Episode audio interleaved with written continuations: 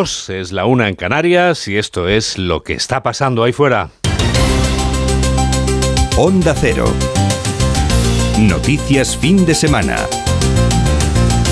Juan Diego Guerrero. Buenas tardes a todo el mundo. Después de la tormenta siempre llega la calma y no solo lo piensa Alejandro Sanz. Todos lo pensamos al comprobar que los líderes políticos hoy se callan, pasean, leen, hacen la compra y están con la familia. En esta jornada de reflexión, que al igual que la prohibición de publicar sondeos esta semana, data de esa ley electoral de los 80 que sigue vigente. En aquella época escribíamos a máquina y los teléfonos tenían cable o eran inalámbricos, pero podías alejarte solo unos metros. Ahora escribimos en ordenador y los teléfonos van con nosotros y llevan dentro otro ordenador todo evoluciona. Bueno, casi todo, porque la ley electoral sigue igual. Las escenas costumbristas de los líderes políticos se suceden mientras un nutrido grupo de compatriotas trabaja ya para que mañana todo funcione en la jornada más importante que vivimos cada vez que caduca el contrato de nuestros empleados públicos, la jornada electoral. Es el momento de ejercer nuestro derecho democrático, es el momento decidir nuestro destino, donde se hace en democracia.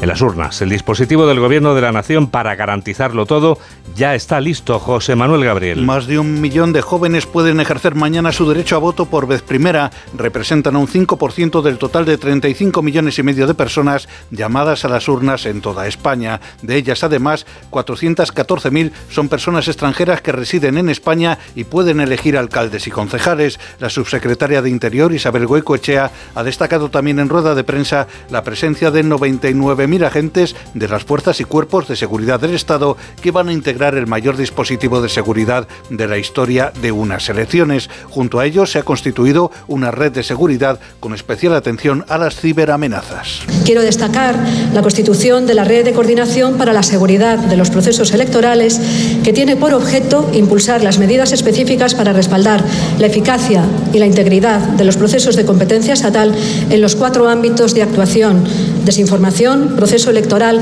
datos personales, seguridad física y ciberseguridad. El Gobierno comparecerá en cuatro ocasiones a lo largo de la jornada electoral, a las diez y media de la mañana para valorar la apertura de los colegios, a las 14.30 y las 18.30 para informar de los avances de participación y a partir de las diez y media de la noche con los primeros resultados de las elecciones municipales. Hoy resuena todavía el eco de los casos de presunta compra de votos en la ciudad autónoma de Melilla, en el municipio almeriense de Mojácar o en la localidad murciana de Albudeite. Los portavoces gubernamentales han defendido, José Manuel, el buen funcionamiento del sistema. Sí, tranquiliza el gobierno a los votantes ante la posibilidad de que los escándalos de compra de votos o las denuncias de supuestos amaños electorales puedan tener incidencia en el proceso. El secretario de Estado de Comunicación, Francés Vallés, recuerda que estamos ante las decimosegundas municipales de la historia de la democracia y que el sistema es garantista y transparente. Nuestro sistema electoral es uno de los sistemas más seguros y garantistas del mundo y que los ciudadanos mañana pueden ir a votar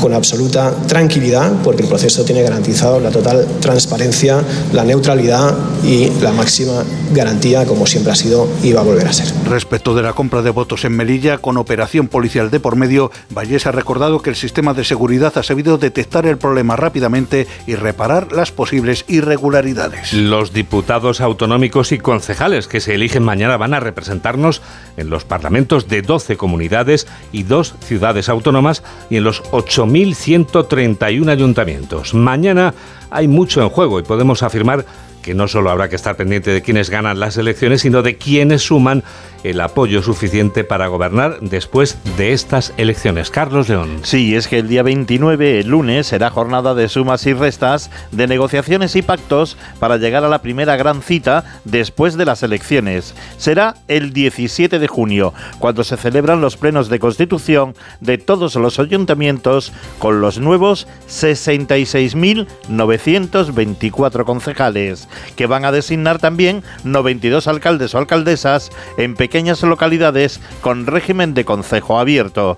En 44 localidades se ha suspendido el proceso porque nadie se ha presentado y se tuvo que dar un plazo extra para dar una nueva oportunidad a registrar listas y votar en seis meses. Conforme a la legislación, el Estado va a compensar a los partidos por sus gastos de campaña otorgando una subvención de 270,90 euros por cada concejal que consigan y 54 céntimos por cada papeleta.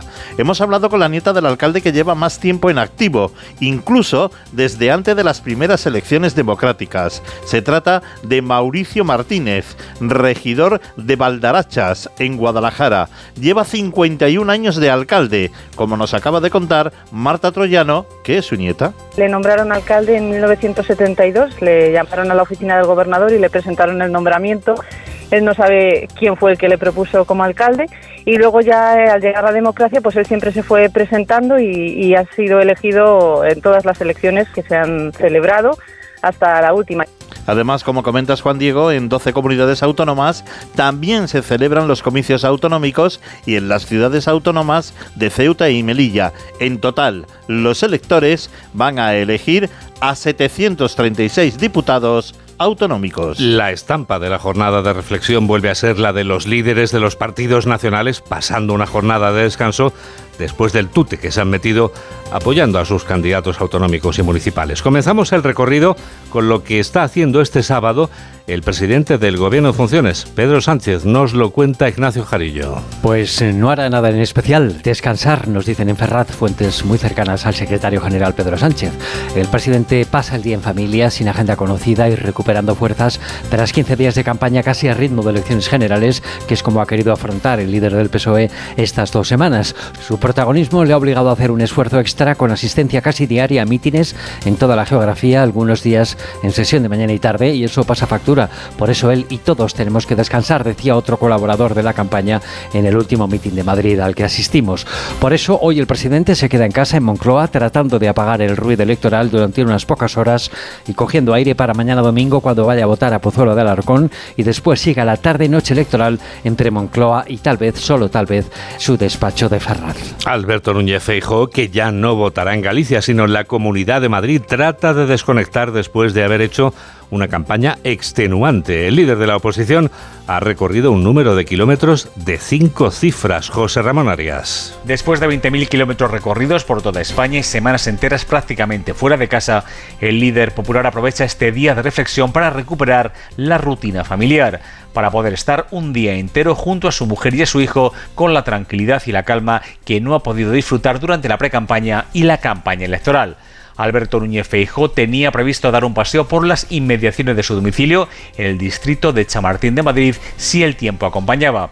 Aunque la mayor parte de la jornada de este sábado la dedicará a su familia, también recibirá los últimos tracking demoscópicos sobre las perspectivas electorales de su partido mañana domingo. Mañana domingo no será como hoy, que también es día de reflexión y de escenas bucólicas y ademanes zalameros para Patricia Guasp, Yone Belarra y Santiago Abascal, como nos cuenta Jorge Infer. Después de que el líder de Vox haya estado volcado en la campaña electoral durante las últimas dos semanas en las que ha recorrido diferentes provincias españolas, Santiago Abascal pasa este día de reflexión en familia. Lo hace además para descansar y desconectar del ruido político. Mientras, la secretaria general de Podemos, Ione Belarra, aprovecha esta jornada para hacer running en el parque de Tierno Galván junto al candidato de la formación morada al Ayuntamiento de Madrid. Actividad distinta a la elegida por la portavoz nacional de Ciudadanos. Patricia Wasp está pasando una jornada de reflexión en Palma. Allí, en Baleares, se presenta como candidata al gobierno y se juega revalidar su escaño. ¿Cuánto daño está haciendo el SARMS? Y antes de seguir, tal vez usted, amigo, quizá tu amiga, te preguntes, ¿pero qué es eso del SARMS? Bueno, pues la operación policial que va a contarles Mamen Rodríguez Astre va a disipar esa duda. Tú dirás, Mamen. Pues Juan Diego, son unos medicamentos con efecto anabolizante. Los importaban en polvo de otros países los elaboraban y los distribuían en estado líquido en el interior de envases con forma de gotero. El producto se ofrecía a través de una página web y de redes sociales donde diferentes perfiles de entrenadores personales y fisicoculturales promocionaban de forma activa su consumo bajo la premisa de mejorar las capacidades físicas o deportivas. Hay cinco detenidos y en los registros en Castellón, Granada y Madrid se han incautado 10.000 goteros listos para su distribución. Las próximas horas nos conducirán al domingo de elecciones y la pregunta es muy directa, María del Carmen. ¿Va a llover este domingo electoral o no? Pues mira, el domingo lo vamos a pasar con las manos ocupadas. En una, el voto y en la otra, el paraguas. Las tormentas se repartirán por todo el territorio siendo más intensas en el sur de Galicia, en el extremo occidental de Castilla y León y en el sur de la comunidad valenciana. Y en cuanto a las temperaturas, estas siguen bajas en el centro y calurosas en el norte, con más de 27 grados en Pamplona, en Logroño, en Zaragoza o en Lérida. En Madrid no pasaremos de los 20 y Sevilla, Juan Diego, Sevilla se va a quedar en los 23. Siempre tiene un color especial. Ya son y 11 y tenemos todos los votos y todos los paraguas por delante. Síguenos en Twitter en arroba noticias FDS. Llega el epílogo. El epílogo que firma Julián Cabrera, director de los servicios informativos de Onda Cero. Hola Julián. Hola Juan Diego, muy buenas tardes. Nos preguntamos Julián, ¿qué es lo que mañana nos jugamos en esta cita electoral? Bueno, pues eh, está en juego nada más y nada menos que casi todo el poder territorial en nuestro país, el gobierno de más de 8.000 ayuntamientos y las 12 autonomías que concurren en este caso a las, a las urnas. Pero claro, estamos hablando de unas elecciones y ahí ya no escapa el carácter semiplebiscitario a medio año de la otra gran cita con las elecciones generales que tendrán lugar en diciembre. Y con los focos especialmente muy puestos en las réplicas del seísmo político que mañana se pudiera producir en la dirección que sea, porque aquí tangencialmente se juegan mucho, especialmente Sánchez y Núñez Feijó, de cara al escenario político de los próximos meses. Bueno, pues eh, afortunadamente terminan una campaña y una precampaña que han sido eternas, en las que hemos visto y oído cosas inimaginables, y la parte buena es que se perciben, eso sí, muchas ganas de votar y eso de entrada es una bendición para la salud democrática. Esperemos pues que nadie se quede en casa porque está en, sin duda en juego mucho todo el poder territorial y porque esta es de verdad la hora, la hora de la verdad para los ciudadanos que acudiremos a las urnas. ¿Y cómo vamos a contar, Julián, esta jornada electoral aquí en Onda Cero? Bueno, pues como siempre estos servicios informativos se van a volcar en la cobertura de los comicios movilizando a decenas de periodistas y de personal técnico para contar lo que vaya ocurriendo durante durante toda la jornada. Incidencias, participación, votación de los líderes, etcétera. Y arrancando a las 8 de la tarde con un programa especial presentado por Carlos Alsina, en el que tendremos la vista muy puesta en todo lo que ocurra en los territorios, en el Centro de Datos Nacional, sedes de partidos, y en el que se van a ir valorando encuestas, escrutinio y todo lo que vaya ocurriendo y siendo noticia en una noche electoral que creemos va a ser apasionante y con la presencia también de un importante elenco de colaboradores junto a Carlos Alsina. Programa que va a contar con las correspondientes ventanas para que nuestras emisoras lleven lo más cercano a sus oyentes, todo ello encajado por supuesto con la inevitable visión nacional de la cita en una cadena que apuesta por la información local no solo hoy, sino los otros 364 días del año, como es natural. Por lo tanto, aquí estaremos mañana para contarlo. Por supuesto, aquí estaremos. Hasta luego, Julián. Hasta luego, buenas tardes. 2 y 14, 1 y 14 en Canarias. Este domingo vamos a darlo todo por las elecciones, aquí en Onda Cero, en los boletines de cada hora, en los noticias fin de semana de las 7 de la mañana y de las 2 de la tarde, y naturalmente en el programa especial que conducirá Carlos Alsina a partir de las 8 de la tarde, las 7 en Canarias. Este domingo, elecciones municipales y autonómicas. Sigue en Onda Cero la información electoral a lo largo de todo el día. Y a partir de las 8 de la tarde, especial elecciones. Carlos Alsina y el equipo de colaboradores de Onda Cero analizarán sondeos, los datos oficiales y el nuevo escenario político. Y durante toda la jornada, en la web y en la app de Onda Cero, la información actualizada minuto a minuto y el recuento en tiempo real. Este domingo, elecciones municipales y autonómicas en Onda Cero. Te mereces esta radio. Onda Cero, tu radio. Ya son y cuarto, eso quiere decir que es la hora del deporte. Y para ello está aquí David Camps. Hola David. ¿Qué tal Juan Diego? Ya va siendo hora de que hablemos de deporte. Aunque he de empezar hablando de cuestiones Mm. digamos que colindantes al deporte. Y es que el Tribunal de Arbitraje ha denegado la petición del Valencia de suspender cautelarmente el cierre parcial del estadio de Mestalla. Se cierra, por tanto, la grada Mario Alberto Kempes para el partido de mañana ante el Español, 7 de la tarde. Primera reacción del entrenador Rubén Baraja. Handicap, pero tenemos que sobreponernos a la situación y estoy convencido que el resto del estadio va a responder por los que no pueden estar o por la decisión que se ha tomado y, estoy convencido que eso nos va, nos va a hacer rebelarnos contra, contra la dificultad que tiene no, que ellos no estén, ¿no? porque ellos siempre nos animan mucho y nos, nos empujan mucho y bueno, pues trataremos de que el resto la, a la altura de lo que pide el partido. Y todavía estamos pendientes. Este fin de semana es la penúltima jornada de liga en primera división. Se decide el descenso, Europa, el título ya está. Y en ese descenso, el español, recordarás el partido frente al Atlético de Madrid, gol de Antoine Griezmann. El segundo, si no me equivoco, ¿no? Polémico, el segundo al filo del descanso, con la imagen del bar que no es concluyente y la reclamación del español interpuesta para impugnar ese encuentro frente al Atlético de Madrid. Cuestionado sobre ello, escucha al técnico rojiblanco Diego Pablo Simeone. Es entendible el pedido porque bueno, ellos están jugando un, un lugar importante en su liga y bueno, necesitamos siempre ser lo más justo posible, ¿no? Y de la tecnología que nos da, por ejemplo, en la Champions y en algunas otras ligas que está esta situación, aclara este tipo de situaciones y da más tranquilidad al que le toque tenerla en contra, claro. El que sea capaz de pronunciarse en torno a ese gol de Griezmann le doy un premio. Sinceramente, yo creo que este hombre además se ha comportado como un deportista con esta respuesta. Eh, ahora mismo se me viene, pero es verdad, es que no se ve el gol. Es que no, Es se, que ve. no se sabe, Es que no se sabe si hay gol o no hay gol, es verdad. ¿Y para qué sirve la tecnología? Pues en el fútbol es en el único sitio en el que se emplea y cuando se emplea se emplea mal. Y si tienen al alcance de la mano, fíjate tú, baloncesto, fútbol americano, Cierto, NBA, el béisbol, cualquier deporte, el rugby.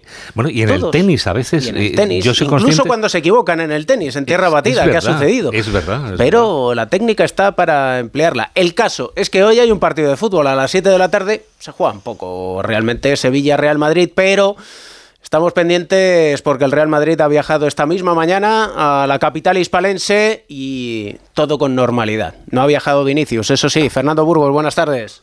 ¿Qué tal? Buenas tardes, David. Desde Sevilla, donde ya está el Real Madrid, que llegó al filo de la una de la tarde a su hotel de concentración, situado a menos de un kilómetro del estadio Ramón Sánchez Pijuán. Apenas le esperaban un centenar de aficionados. Han viajado 20 jugadores. No lo ha hecho Vinicius Junior por molestias en su rodilla izquierda que ya le impidieron jugar contra el Rayo Vallecano el pasado miércoles. Vini es una de las cinco bajas que tiene Ancelotti para la última salida de esta temporada 2022-2023. Las otras cuatro, Benzema, Asensio y Mariano, con diferentes problemas físicos, además del sancionado Dani Carvajal. El Real Madrid ha perdido los tres últimos partidos ligueros como visitante, Montilivi, Anoeta y Mestalla el pasado domingo, y seis de los 10 a domicilio en este 2023. Las principales dudas del once titular esta tarde están evidentemente en la delantera. Faltan cuatro de los seis atacantes, por lo que Rodrigo Goes es seguro de inicio. Y ayer Ancelotti no confirmó la presencia de Ben Hazard, por lo que no es descartable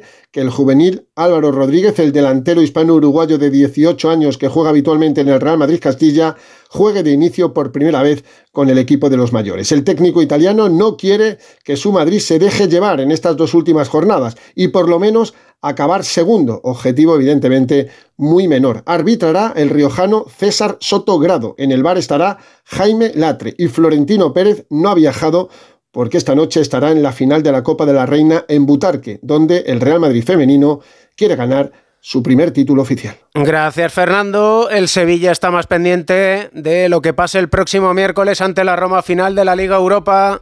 Carlos Hidalgo, buenas tardes. ¿Qué tal? Muy buenas. Cualquier otro año un Sevilla-Real Madrid habría levantado pasiones, pero dentro de cuatro días el Sevilla tiene su séptima final europea e incluso Mendilibar ha reconocido abiertamente que hará la alineación para el partido contra el conjunto merengue pensando en ese encuentro del miércoles ante la Roma. De todos modos, el equipo hispalense tiene aún cosas en juego en la liga. Podría optar a la séptima plaza y jugar por tanto la Conference, pero se la juegan toda una carta y esperan ganar la final y en consecuencia jugar Liga de Campeones. En la convocatoria de 23 están los lesionados de larga duración que han ido recuperándose, aunque no están para ser titulares ni mucho menos, ni Ansu, Jordán y Marcao. Alguno podrá tener algún minuto, según decía Mendilibar. Causan baja por sanción Navas y Papeguey, mientras que Fernando se queda fuera para que descanse. El técnico vasco alineará a los que no van a ser de la partida en la finalísima. El caso de Montiel, Acuña, Requi, Lamela o Rafa Mir, además de Marco Por cierto, circula por redes sociales un cartel en el que bajo el título Stop Mafia ilustrado con una foto de Florentino Pérez, se pide una pañolada esta tarde en el estadio con la frase Este sábado saca tu pañuelo contra el dueño de la liga. Gracias, Carlos. Lo viviremos a partir de las 4 de la tarde en el Radio Estadio. Mañana el Barcelona, campeón de liga, se despide del Camp Nou. Alfredo Martínez, buenas tardes. Buenas tardes, David. Mañana será un día muy emotivo para el barcelonismo porque despide el Camp Nou como tal. Cuando vuelva será un estadio absolutamente remozado. Será un día de fuertes emociones. Habrá parlamentos, pasillos, recordatorios y vídeos de Busquets y de Jordi Alba que se marchan, al igual que algún otro futbolista más. Por tanto, ha reconocido Xavi que será un día muy emotivo, que para él es su casa el estadio y que la ha vivido desde el primer momento. De hecho, el lunes pondrá la primera piedra del, del estadio. Un Pep Guardiola que en la rueda de prensa ha dicho que habrá un cambio de guardia importante en el club, pero que tendrán que dar un paso adelante los nuevos jugadores, que Jordi Alba fue bastante sincero y bastante claro y que dio el paso al lado sabiendo que lo iba a tener muy complicado para la temporada que viene, que Pedri necesita descanso y que por tanto están hablando con la selección y posiblemente no vaya a los partidos de la Nations League. También ha hablado de que no hay ningún problema con el francés Jules Koundé. Bueno, esta pregunta ya me la hicisteis hace cuatro días, ya respondí, ya dije que no había ningún problema con Cundé, pero seguís escribiendo que hay un problema y que hay un problema, y por más que diga yo, y esta semana también escribiréis que hay un problema. Ya dije que no había ningún problema, que yo hablo mucho con los futbolistas, de hecho ya hablé con Cundé, lo hice público también el otro día en prensa, y no hay ningún problema. No hay ningún problema. Xavi cree que mañana se vivirá una jornada emotiva y ha convocado a 20 futbolistas para ese partido. Entre ellos está el regreso del francés Koundé, las bajas de Pedri y de Araujo y la posible titularidad de Lewandowski y Ter Stegen porque quiere que consigan los objetivos de imbatibilidad y de Pichichi. Por cierto, no está de acuerdo con Guardiola, ha dicho que cambió el mundo del fútbol, pero cree que en España el racismo es un problema que se puede solucionar con educación. Mañana el campeón cierra la liga con el Mallorca. Gracias, Alfredo. Horario unificado mañana a 7 de la tarde. En la lucha por la permanencia, siete equipos implicados. El Valencia y el Celta con 40 puntos. El Almería tiene 39. Getafe, Cádiz, Valladolid con 38. El Español con 35. Y duelos directos. En Mestalla, Valencia, Español. Los técnicos Baraja y Luis García. Tratar de mandaros un mensaje positivo. Nosotros tenemos mañana nuestra final. Tenemos nuestro momento. Lo vamos a tener en nuestra casa. En en el mejor escenario posible, que todos habríamos firmado llegar a esta situación de la temporada y que conseguir la victoria mañana, que es lo que vamos a, a trabajar en el partido, porque vamos a salir a por, a por el partido a ganar, a ver si podemos golpear primero, a ver si nos podemos poner por delante en el, en el resultado, que todo eso siempre genera más, más confianza y, y este es el, el, planteamiento es la idea que, que tenemos. Eh, nosotros mañana ganando eh, dejamos atrás una temporada durísima en todos los sentidos y, y lo vamos a afrontar con esa, con esa mentalidad y con esa confianza y con esa determinación. Debemos trabajar el partido bien, debemos atacar de manera ordenada, como digo siempre, porque no podemos volvernos locos desde el minuto uno, hay que tener tranquilidad.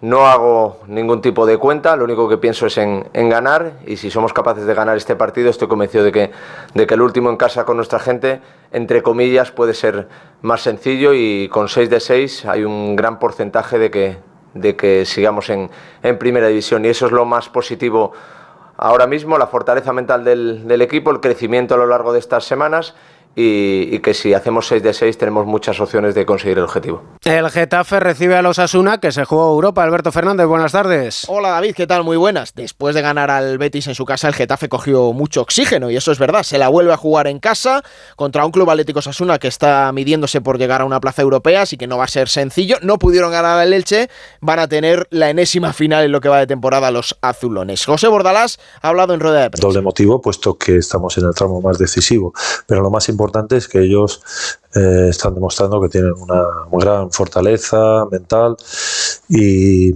y, creen en, lo que está haciendo el equipo y creen en que lo pueden conseguir y es lo que vamos a, hacer de aquí al final. Bueno, no van a poder contar con Enes Unal, el turco va a estar al menos ocho meses alejado de los terrenos de juego por esa lesión de rodilla, pero Mauro Arambarri, que también estaba lesionado, es posible que se infiltre y sería la gran novedad en la convocatoria donde tampoco estará Carla Saleña sancionado. Gracias Alberto. Duelo directo el Almería recibiendo al Valladolid. Hablan Fernando, portero del Almería, y el técnico del Valladolid, Petzolano. Entramos en la fase decisiva de la, de la temporada y bueno, lo hacemos jugando en casa contra un rival directo, sabiendo que si, que si conseguimos ganar eh, tenemos esa salvación matemática. Entonces yo creo que el equipo llega bien. Eh, ya hemos visto durante toda la temporada eh, que el equipo en casa es un equipo muy fiable y sabemos que en nuestro campo ponemos las cosas muy difíciles, por eso llegamos en, un momento y creemos y estamos convencidos de que lo vamos a conseguir. Es el momento del campeonato, cuando se lucha algo tan importante, ¿sí? el, no, el no descender, hasta la última fecha, hasta el último segundo del último partido, va, va a estar luchado. Todo se vive, todo se siente y todo se sabe, ¿no? Nadie lo, lo, puede evitar eso. Así que, que, nada, lo más importante es estar seguro de lo que queremos y tenemos que, ir a buscar esa victoria tan, tan deseada en estos momentos que se necesita. Y victoria deseada y que necesitan el Cádiz y el Celta que se enfrentan en Cádiz. Habla el técnico cadista, Sergio González. Y nosotros queremos ser equipo de primera división. Nosotros estamos en ese camino para eh, otra vez eh, pertenecer a ese grupo de élite y poder permanecer en esta tan difícil primera división, ¿no? Ojalá, ojalá estemos a la altura, ¿no? Nosotros tenemos que estarlo, por lo que digo siempre, no por retroalimentarnos, ¿no? El primer paso estoy convencido que lo va a dar la afición, es muy importante ese primer envite, pero es muy importante también que vean que su equipo va, que su equipo compite, que su equipo transmite, que su equipo emociona, que su equipo quiere. Además, duelo de Champions entre el Atlético de Madrid y la Real Sociedad. Alejandro Mori, buenas tardes. Buenas tardes, David. Último partido de la temporada en el Metropolitano para un Atlético de Madrid que, tras el tropiezo ante el Español, con el que después de ganando 0-3 se dejó empatar, necesita mañana al menos un punto para asegurar la tercera plaza y así, por ende, la Supercopa de España en Arabia. Aventaja a la Real Sociedad en cinco puntos, pero si los donostiarras ganan mañana, el equipo rojo y blanco necesitaría ganar en Villarreal la última jornada para conseguir el objetivo. Recupera Simeone a dos jugadores para la causa, Savic y Morata. El delantero eh, puede ser titular en un equipo que estaría formado por Gerbich en portería, Molina, Jiménez, Bissell, Hermoso y Carrasco en defensa, Coque de Paul y Saúl en medio campo y arriba Grisman y Álvaro Morata. Simeone, además de entender eh, la queja del español, como ya hemos escuchado, ha elogiado al rival de mañana, la Real Sociedad, pero a la vez ha aprovechado para mandar, eso sí, un mensaje al árbitro. Pero mañana vamos a enfrentar un equipo que juega muy bien, que posiblemente eh, su crecimiento año tras año ha sido extraordinario, que juega ofensivamente con mucha gente en ataque y que tiene una grandísima virtud. Es el equipo que más FAU hace en campo eh, contrario. Gracias, Jano. Y hoy se deciden los dos puestos de ascenso a Primera División. Es la última jornada en Segunda. El Granada se la juega ante el Leganés. Pedro Lara, buenas tardes. Hola, ¿qué tal, David? Buenas tardes. Bueno, a la espera del comienzo esta noche de ese partido entre el Granada y el Leganés, al equipo rojiblanco le falta solamente un pequeño paso para llegar a Primera División. Los aficionados que van a abarrotar, como es natural, desde momentos después de ponerse a la venta la entrada el pasado lunes, no queda ni una sola para, para, ver ese partido. Se hubieran podido llenar hoy tres o cuatro estadios en virtud de la demanda que ha habido de localidades, pero en definitiva el Granada espera esta tarde poder estar de nuevo en primera división. Le falta solamente un punto para matemáticamente poderlo hacer ante un Leganés que viene a Granada sin jugarse deportivamente absolutamente nada. Todo decidido, por lo tanto, por de Paco López y una climatología, una temperatura otoñal, la que tenemos en este momento en Granada y está previsto que para esa hora de la noche, 9 en punto de la noche, haya lluvia sobre la ciudad de los Cármenes. Gracias, Pedro. Dependen de sí mismos Las Palmayas y a la vez Yendi Hernández. Buenas tardes. ¿Qué tal? Buenas tardes. Es una final por el ascenso. El que gane sube a primera. El empate solo le vale a Las Palmas siempre que el Levante no golee por más de cinco tantos. La Unión Deportiva confía en el estado de forma de dos jugadores canarios. El delantero Sandro, que ha visto portería en las las tres últimas jornadas, y el medio Kirian, quien marca el ritmo en los amarillos. En el Deportivo Alavés, Villa Libre se desmarcaba esta semana asegurando estar seguro del ascenso. Habrá lleno con más de 32.000 espectadores y unos 600 visitantes desplazados en charter desde Vitoria. Y un detalle fue contra el Deportivo Alavés en el estadio de Gran Canaria cuando Las Palmas selló su último descenso matemático a segunda, con Paco Gemes como entrenador en el año 2018. Gracias, Yendi. ¿Cómo lo tiene el Levante, Jordi Salvez? ¿Que cómo lo tiene el Levante Unión Deportiva? Pues lo tiene en arameo antiguo.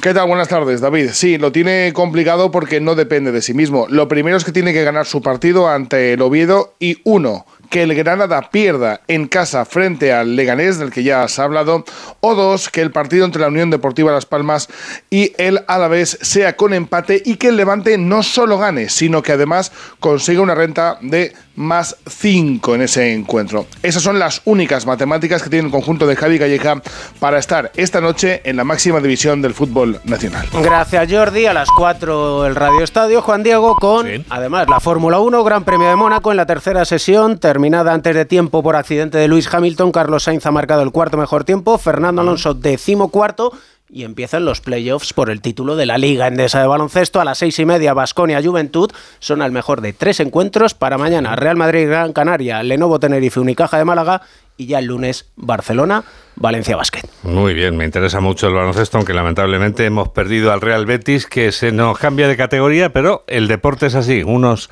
ganan y otros pierden, obviamente. En la vida a veces te sale cara, a veces te sale cruz, pero lo que no puedes perder nunca, ¿sabes qué es? ¿Qué es? Pues la sonrisa. Evidentemente, y tú sabes que siempre que llega y media te veo con una sonrisa porque sé que nosotros vamos a contar lo que está pasando ahí fuera. Onda Cero. Noticias fin de semana. Juan Diego Guerrero. Lo esencial de este sábado es lo que sintetiza en un minuto Laura Gil. Lo esencial es que estamos en día de reflexión previo al domingo electoral, con los candidatos hoy en perfil bajo, recuperando aliento tras dos semanas de campaña y de los mítines de cierre. También los líderes de sus partidos que pasan el sábado acompañados de su familia, como Sánchez Núñez Feijóo y Abascal, otros como Belarra, calzándose las zapatillas para correr o haciendo la compra en el mercado, como Patricia Aguas, líder de Ciudadanos. Hemos conocido además detalles del dispositivo electoral tras la visita al centro de datos del ministro Marlasca. Sobre la votación, el secretario de Estado, Vallés, defiende que nuestro sistema es garantista y no cree que las tramas de compra de votos como la de Melilla vayan a influir en estos comicios porque dice se ha detectado la irregularidad de forma rápida y efectiva. En Ucrania podría estar muy cerca la esperada contraofensiva a la invasión rusa tras dejarlo entrever en su último mensaje el comandante en jefe de las Fuerzas Armadas de Kiev. Zelensky pide entre tanto a Alemania el envío de misiles crucero Taurus. En Madrid, conmoción por la muerte de un joven de 15 años electrocutado tras tocar una catenaria en Vicálvaro. Y en la cara la Feria del Libro, que recibe por segundo día consecutivo a ávidos lectores, paraguas en mano por si llueve. Día grande además en el Festival de Cine de Cannes, cuyo jurado otorga esta tarde la Palma de Oro, con un final abierto por el gran número de favoritas. Y el otro protagonista de este reflexivo sábado, el tiempo, con avisos por tormentas fuertes en seis comunidades. Amenaza de lluvia, Juan Diego, que se extenderá mañana domingo en una jornada de votos y paraguas. Pues sí, 2 y 32, 1 y 32 en Canarias y tenemos toda la radio por delante. Síguenos en Facebook en Noticias Fin de Semana Onda Cero.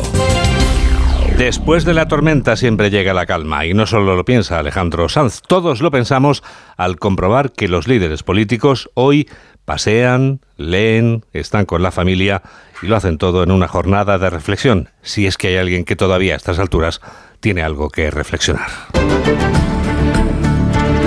Las escenas costumbristas de los líderes políticos se suceden mientras un nutrido grupo de compatriotas ya está trabajando para que mañana todo funcione en la jornada más importante que vivimos cada vez que renovamos a nuestros empleados públicos, los que ocupan esos sillones oficiales. Es el momento de ejercer nuestro derecho al voto y el dispositivo del gobierno de la Nación para garantizar ese dispositivo ya está listo. José Manuel Gabriel. Más de un millón de jóvenes podrán ejercer mañana su derecho a voto por vez primera. Representan un 5% del total de 35 millones y medio de personas llamadas a las urnas en toda España. De ellas, además, 414.000 son personas extranjeras que residen en España y pueden elegir alcaldes y concejales. La subsecretaria de Interior, Isabel Goicoechea, ha destacado también en rueda de prensa la presencia de 99.000 agentes de las fuerzas y cuerpos de seguridad del Estado que van a integrar el mayor dispositivo de seguridad de la historia de unas elecciones. Junto a ellos se ha constituido una red de seguridad con especial atención a las ciberamenazas.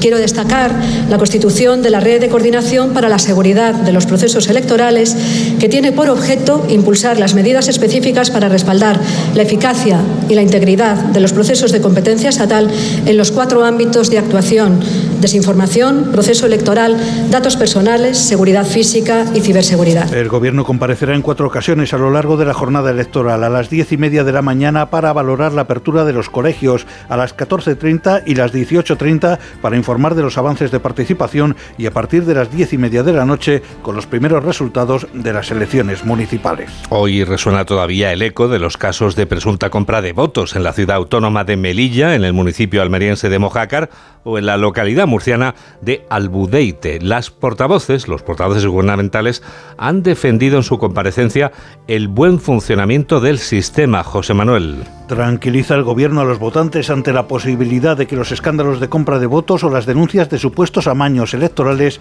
puedan tener incidencia en el proceso. El secretario de Estado de Comunicación, Francés Vallés, recuerda que estamos ante las decimosegundas municipales de la historia de la democracia y que el sistema es garantista y transparente. Nuestro sistema electoral es uno de los sistemas más seguros y garantistas del mundo y que los ciudadanos mañana pueden ir a votar con absoluta tranquilidad porque el proceso tiene garantizado la total transparencia, la neutralidad y la máxima garantía como siempre ha sido y va a volver a ser. Respecto de la compra de votos en Melilla con operación policial de por medio, Vallés ha recordado que el sistema de seguridad ha sabido detectar y solucionar el problema rápidamente. Que la ciudadanía va, va a participar, como siempre lo ha hecho, en un proceso eh, electoral.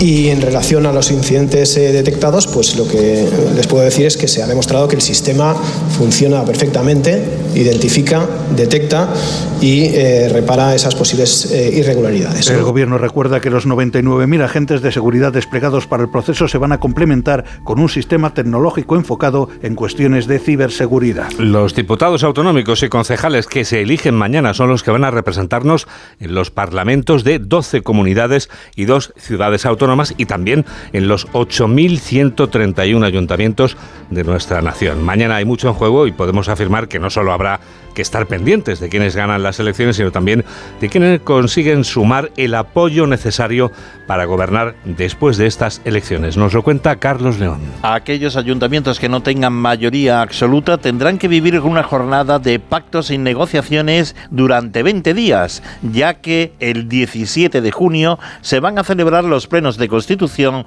de los ayuntamientos, donde se van a elegir a los 66.924 nuevos concejales. Conforme a la legislación, el Estado va a compensar a los partidos por sus gastos de campaña, otorgando una subvención de 270,90 euros por cada concejal que consigan y 54 céntimos por cada papeleta. Hemos hablado con la nieta del alcalde que lleva más tiempo en activo, incluso desde antes de las primeras elecciones democráticas. Se trata de Mauricio Martínez, regidor de Valderrachas, en Guadalajara. Lleva 51 años de alcalde. Marta Troyano es su nieta. Le nombraron alcalde en 1972, le llamaron a la oficina del gobernador y le presentaron el nombramiento. Él no sabe quién fue el que le propuso como alcalde y luego ya eh, al llegar a la democracia pues él siempre se fue presentando y, y ha sido elegido en todas las elecciones que se han celebrado hasta la última. Y además Juan Diego nos ha contado un alcalde que lleva 51 años en el poder de lo que se puede sentir más orgulloso un alcalde. ¿Qué será? Vamos a ver. Nos lo cuenta su nieta se ha encargado de poner la luz, de poner el suelo, que siempre lo recuerda él, que las calles eran de tierra y las asfaltaron.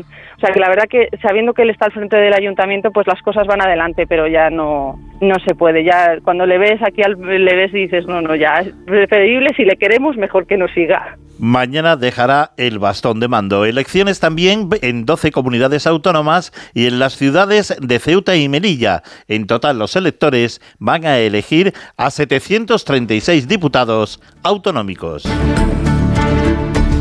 Y elecciones también en municipios como Villarroya, en la región de La Rioja. Han batido el récord ya. Lo hacen en menos de un minuto. Creo que 32 segundos fue la última vez. Vamos a saber cómo se lo montan mañana. Redacción de Onda Cero en La Rioja, Javier Hortelano. Villarroya acostumbra a ser la localidad que antes acaba el escrutinio porque sus siete vecinos se suelen poner de acuerdo para cumplimentar las votaciones en solo unos minutos. Pero además se puede dar otra circunstancia. El actual alcalde, Salvador Pérez, del Partido Popular, es primer edil desde 1973 y se presenta a las elecciones con todas las perspectivas de repetir, dado que el habitual contendiente, el PSOE, presenta a una persona de fuera de la localidad. Pérez podría ser, junto a otro alcalde de Castilla-La Mancha, el alcalde más veterano de España, cumpliendo a finales de este año 50 al frente de un municipio. En el campo de Moratalla, en la región de Murcia, hay votantes que no votan. Y no votan porque están hartos de promesas incumplidas. Desde la redacción de Onda Cero en Murcia, Rosa Rodá. Los vecinos del campo de Moratalla no votaron en 2019, el 98% se abstuvo y no votarán mañana domingo. Vuelven a llamar a la abstención como señal de protesta por las promesas incumplidas. Se trata de cuatro pedanías del campo moratallense con una población total de 1.270 personas y un censo de 900 electores. Es su manera de protestar por la falta de servicios públicos o la falta de arreglo de la carretera de acceso a la población. Tratan de llamar la atención sobre los agravios que tienen los habitantes de la España rural y vacía. Y en Valdepiélagos, en la Comunidad de Madrid, allí eran Canción sin emoción, otra de Alejandro Sanz, pero ya dejan de serlo este año porque hasta este año había solo una candidatura, pero esta vez se rompe la tradición y habrá emoción. Regina Ruiz. Valdepiélagos llega por primera vez a unas elecciones sin conocer al que será su alcalde con anterioridad.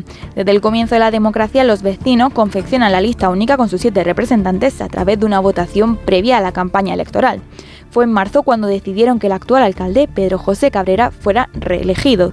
Lo hicieron sin esperar que se presentasen dos partidos más, Vox y Escaños en Blanco, además de otra candidatura vecinal, Vecinos por Valdepiélagos. Su lista está encabezada por Arturo Carlos Uribe, quien argumenta que nunca ha habido una oposición real para controlar las cosas que se hacen.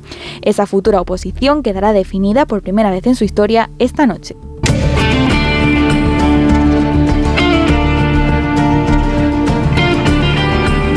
No podría haber jornada de reflexión sin el minuto que viene ahora. Lo que no se ve, lo que apenas se siente, pero que tal vez se presiente, es lo que está en la trastienda. Y allí está un hombre de onda cero, Juan de Dios Colmenero. Busquemos y rebusquemos, Juan de. Y rebusquemos, Juan Diego, en nuestra trastienda de cuántos se imaginaban un final de campaña como el que hemos vivido. Los fontaneros de Moncloa y de Ferraz, que diseñaron la campaña del PSOE y de Sánchez, seguro que pensaron en muchas variantes, pero ninguna que terminara con candidatos de su lista detenidos por un presunto robo de votos, ninguna que echara por tierra el diseño programado de hacer anuncios en mítines, en repartir fondos por comunidades autónomas o convertir los actos electorales en previas de los consejos de ministros.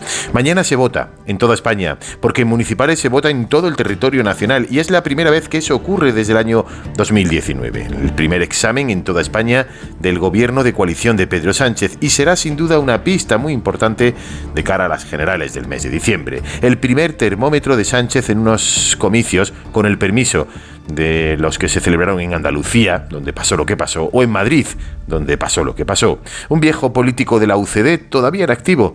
Me recordaba esta semana cómo en política siempre ocurre lo mismo. Cuando estás de subida, todo te viene bien, incluso aquello que haces mal.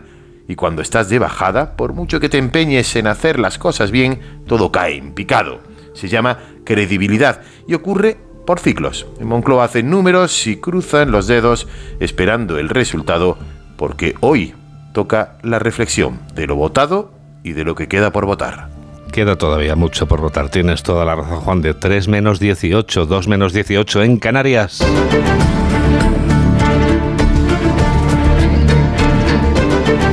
A la cárcel. Ahí es a donde ha acabado el individuo de 64 años acusado de abusar sexualmente de un adolescente de 16. Onda Cero Barcelona. Jaume Más. El juez ha decretado prisión provisional para el instructor de karate del Esportiu Claret de Barcelona, según el Tribunal Superior de Justicia de Cataluña. Al profesor de 64 años se le acusa de agredir sexualmente a una menor mientras daba clase en ese club.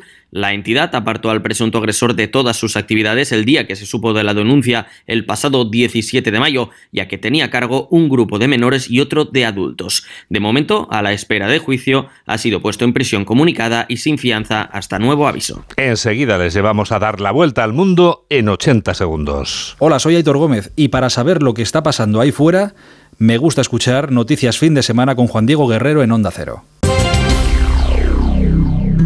Impúlsate por el ingenio con el nuevo Doblo, disponible en versión furgón y combi, gasolina diésel o 100% eléctrico, y con más de 17 sistemas de ayuda a la conducción. Solo este mes aprovecha disponibilidad inmediata con condiciones especiales. Acércate a tu concesionario más cercano y no pierdas esta oportunidad única. Fiat Profesional, profesionales como tú.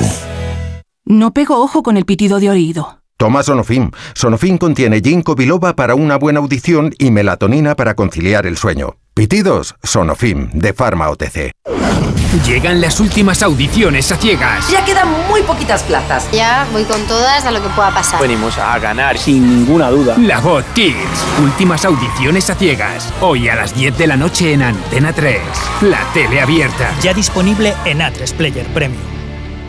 Rubén es cirujano y su hermano pequeño, que siempre le llama para todo, se ha quedado tirado con el coche. Tú no necesitas un cirujano, tú necesitas el seguro de coche de AMA, que te lleva a un manitas para las operaciones que no hace falta ir al taller. AMA, seguros para profesionales sanitarios y sus familiares. Infórmate en amaseguros.com o en el 911 75 40 37. Síguenos en Twitter en arroba noticias FDS. 3 menos cuarto, 2 menos cuarto en Canarias. Es el momento del Foreign Affairs.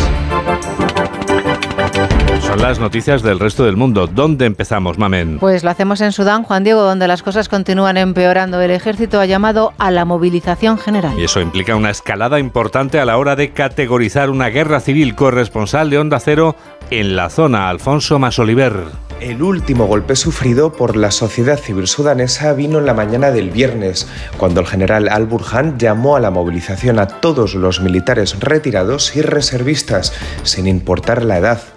Las RSF lanzaron un comunicado lamentando esta decisión, entre que repetían su soflama habitual, culpando a Al-Burhan de secuestrar los intereses del ejército y de aliarse con terroristas. El líder del ejército regular tomó otra drástica decisión al solicitar a Naciones Unidas que sustituyera a su enviado especial en Sudán, acusándole de desinformar ante un posible acuerdo de paz. Una petición que el secretario general de la ONU ha denegado. El pesimismo reina en la capital sudanesa mientras las perspectivas de paz parecen sombrías. Todavía se puede ver a lugareños huyendo de la zona. Los que se quedan, Juan Diego, sufren constantes cortes de suministro de agua y electricidad, escasez de artículos de primera necesidad y precios cada vez más altos. Los precios de los alimentos se han disparado, o al menos se han duplicado, y hay escasez de muchos productos básicos. Por ejemplo, la harina escasea y la mayoría de las tiendas de comestibles no tienen harina.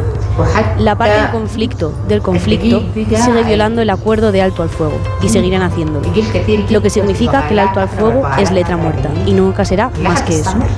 Seguimos hablando de conflictos, pasamos de una guerra civil a una invasión. Veamos cómo están las cosas en Ucrania, un año, diez meses y dos días después. El Ministerio de Defensa de ese país reconoce que menos de medio centenar de aviones de combate F-16 serían suficientes para lograr liberar al país y asegura que están preparados para lanzar la contraofensiva.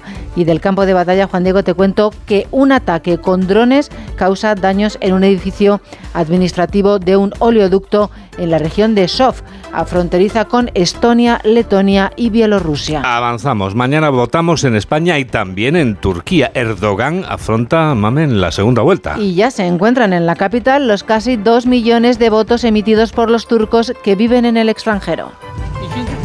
Hasta ahora el número de votos emitidos para la segunda ronda en 73 países y 167 representaciones de Turquía es de 1.783.107.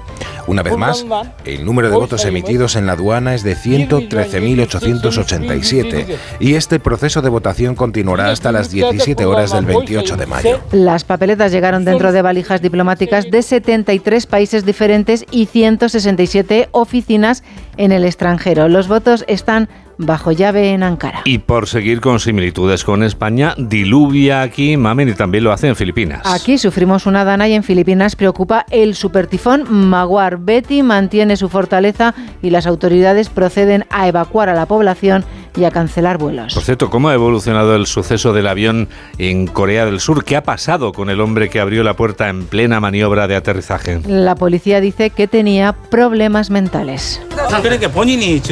Está luchando mentalmente en este momento y perdiendo el equilibrio. No pudimos investigarlo adecuadamente debido a su estado. Solo podemos hablar con las personas cuando están en un estado normal, pero él no lo estaba, así que no pudimos. El hombre de unos 30 años e identificado solo por su apellido, Lee le dijo a la policía que abrió la puerta porque estaba incómodo y quería bajarse del avión rápidamente. Además, les añadió que estaba estresado ya que acababa de perder su trabajo. Nueve pasajeros fueron enviados al hospital con problemas respiratorios. Cambiamos de continente. Nos situamos ahora en América del Norte, en los Estados Unidos de México, donde siguen pendientes del Popocatépetl. Sí, Puebla sigue cubierta de ceniza y Don Goyo, como llaman coloquialmente al volcán, parece que disminuye su actividad, por lo que las autoridades han decidido reabrir los colegios a partir del lunes. Así lo contaba una colega en Televisa. Ha disminuido, según el reporte de las autoridades, la actividad del coloso. Vemos en estos momentos una fumarola esta pluma de vapor de agua, gas y ya muy ligeras cantidades de ceniza. Es justamente por esto que las autoridades de Puebla han dado a conocer que a partir de lunes van a reanudarse las clases presenciales en todos los municipios poblanos. Para colmo, Juan Diego, llueve. La lluvia ayuda a dañar aún más las rutas de evacuación que limpian los propios vecinos. Maleza. Pues estamos haciendo ya un poco de labor para que no esté luz, no se seca y empieza a volar y lleva la ceniza también del volcán. Hay algunas partes donde ya se acumuló, están en las orillas, ya ahorita pido el agua que cayó. Pues que barramos para que no se acumule porque de todas maneras sigue cayendo del techo. Ajá, y pues ahorita con la lluvia pues se trajo todo.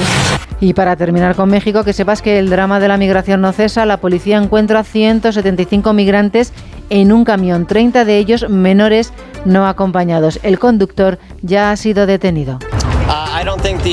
No creo que el final de 2023 sea el final. Creo que en este momento estamos viendo el mayor surgimiento de un movimiento laboral en Estados Unidos desde los años 50 y seguirá creciendo mientras los trabajadores no reciban condiciones de trabajo seguras, salarios justos y poder vivir en el país en el que trabajan. Entonces, mientras los trabajadores estén o no sindicalizados, reciban una parte justa, vamos a seguir viendo un movimiento laboral. Y esto que acabamos de escuchar está relacionado con la huelga de guionistas en Estados Unidos de Norteamérica. Es el portavoz de una manifestación organizada en Los Ángeles por miembros sindicales. Vamos con el hombre que más veces ha subido al Everest. Una máquina, Juan Diego, y no se trata de un escalador, es un Sherpa y lo ha hecho 28 veces. La primera lo alcanzó en el año 1994. Tiene 53 años y rivaliza con otro Sherpa que le pisa los talones. Pero un momento, a ver. ¿Cómo están las máquinas? Lo primero de todo. En el primer mundo a tope, Juan Diego. Otra cosa Ah, es vale. en otros países, como tú dices, qué importante es el país en el que se nace. Un informe de acción contra el hambre dice que la violencia está íntimamente ligada a zonas de conflicto. Más del 85% de los 258 millones de personas que padecen hambre aguda viven en zonas de guerra. Y en Afganistán, la política de persecución contra mujeres y niñas constituye un crimen de lesa humanidad, según ha dicho Amnistía Internacional. Ha sido un resumen de Mamen Rodríguez Astre. Onda Cero. Noticias fin de semana. Nadie está por encima de la ley. Y eso lo sabe muy bien el abogado experto en Derecho de la Circulación Santiago Córdoba, a quien saludamos como cada semana. Letrado, buenas tardes. Muy buenas tardes. ¿De qué nos hablas esta semana, Santi? Pues mira, nula eficacia tienen los trucos, hacer flexiones, sudar, etcétera, para no dar positivo en los controles de alcohol y drogas. Pero no mejor fortuna suelen tener las excusas para librarse de la condena por conducir bajo la influencia de alcohol o drogas. Imaginen un coche que vuelca y el conductor queda con un brazo atrapado dentro del vehículo. Los agentes auxilian al conductor y le practican la prueba de drogas dando positivo. El conductor negó conducir drogado y alegó que estando dentro del coche volcado había bebido de una botella que estaba en el vehículo y que parecía de agua, pero resultando casualmente que contenía droga, lo que él desconocía. Por supuesto es condenado ya que la botella no apareció y además es impensable que con un brazo atrapado pueda solo con el otro abrir una botella. Además, tampoco suelen funcionar la argucia del cambiazo. Por ejemplo, los agentes observan a un vehículo circulando antirreglamentariamente. Cuando le paran, ven a dos personas, pero sentadas en el asiento de atrás, negando el acusado que fuera el conductor. Pero a este de nada le sirvió, ya que los agentes vieron, sin lugar a dudas, a la persona que conducía. Es decir, que lo del cambiazo vamos a cambiarlo porque no funciona para nada. No funciona, no funciona. Está científicamente demostrado. Gracias, Santiago. Un abrazo y buenas tardes. Muy buenas tardes. 3 menos 6, 2 menos 6 en Canarias. Hola, soy Susana Griso y yo también escucho noticias fin de semana de Onda Cero con Juan Diego Guerrero.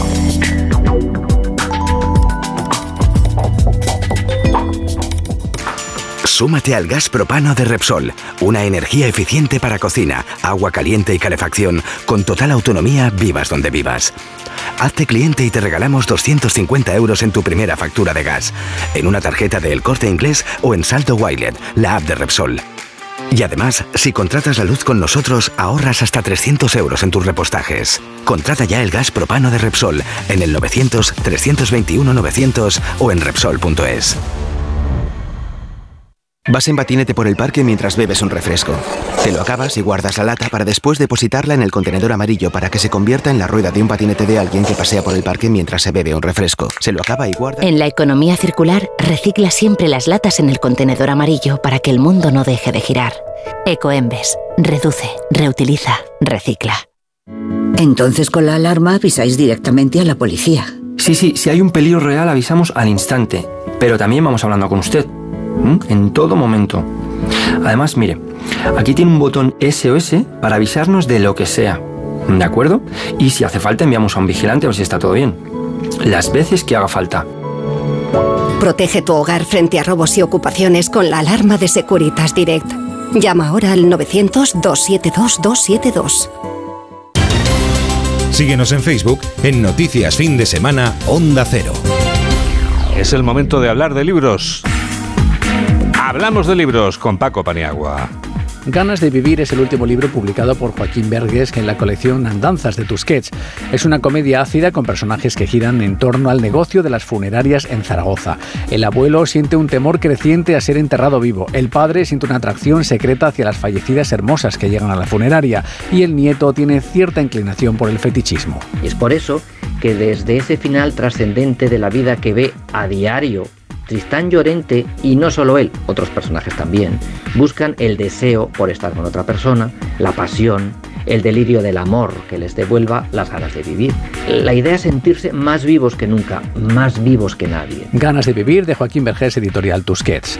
A doble ciego es la última novela de Víctor Sombra que tiene ahora en la Feria del Libro de Madrid. Es una inteligente trama de espionaje en la que el autor desentraña los intereses ocultos de la industria farmacéutica. Un grupo de hackers eh, noruegos un misterioso personaje que les va a encargar eh, investigar los efectos de un medicamento, tanto eh, a distancia, mediante el acceso a las bases de datos médicas de distintos países, como en el terreno en España, que es donde eh, gran parte de eh, los pacientes, los que tomaron ese medicamento, se encuentran. A doble ciego de Víctor Sombra, literatura Random House. Y un gran autor que nos trae Planeta, Benjamin Stevenson, con su novela Todos en mi familia han matado a alguien, la mejor novela negra de 2022 según The Sunday Times. Una familia se reúne en un hotel de montaña para celebrar el regreso de uno de los hijos, Michael, que fue denunciado por su propio hermano tras verle cometer un asesinato.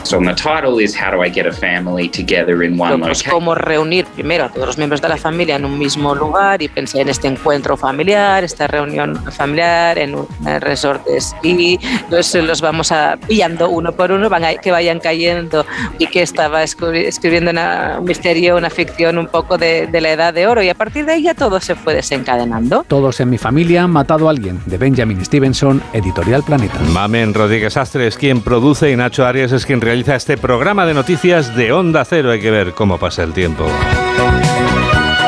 Nos despedimos ya este fin de semana escuchando música que tiene que ver con las elecciones, que tiene que ver con la decisión que mañana tomaremos papeleta en mano, en la misma vieja escena, same old sin, en esa vieja escena de la votación que aunque envejece, permanece afortunadamente en nuestra democracia. Y qué bueno será que permanezca en la eternidad.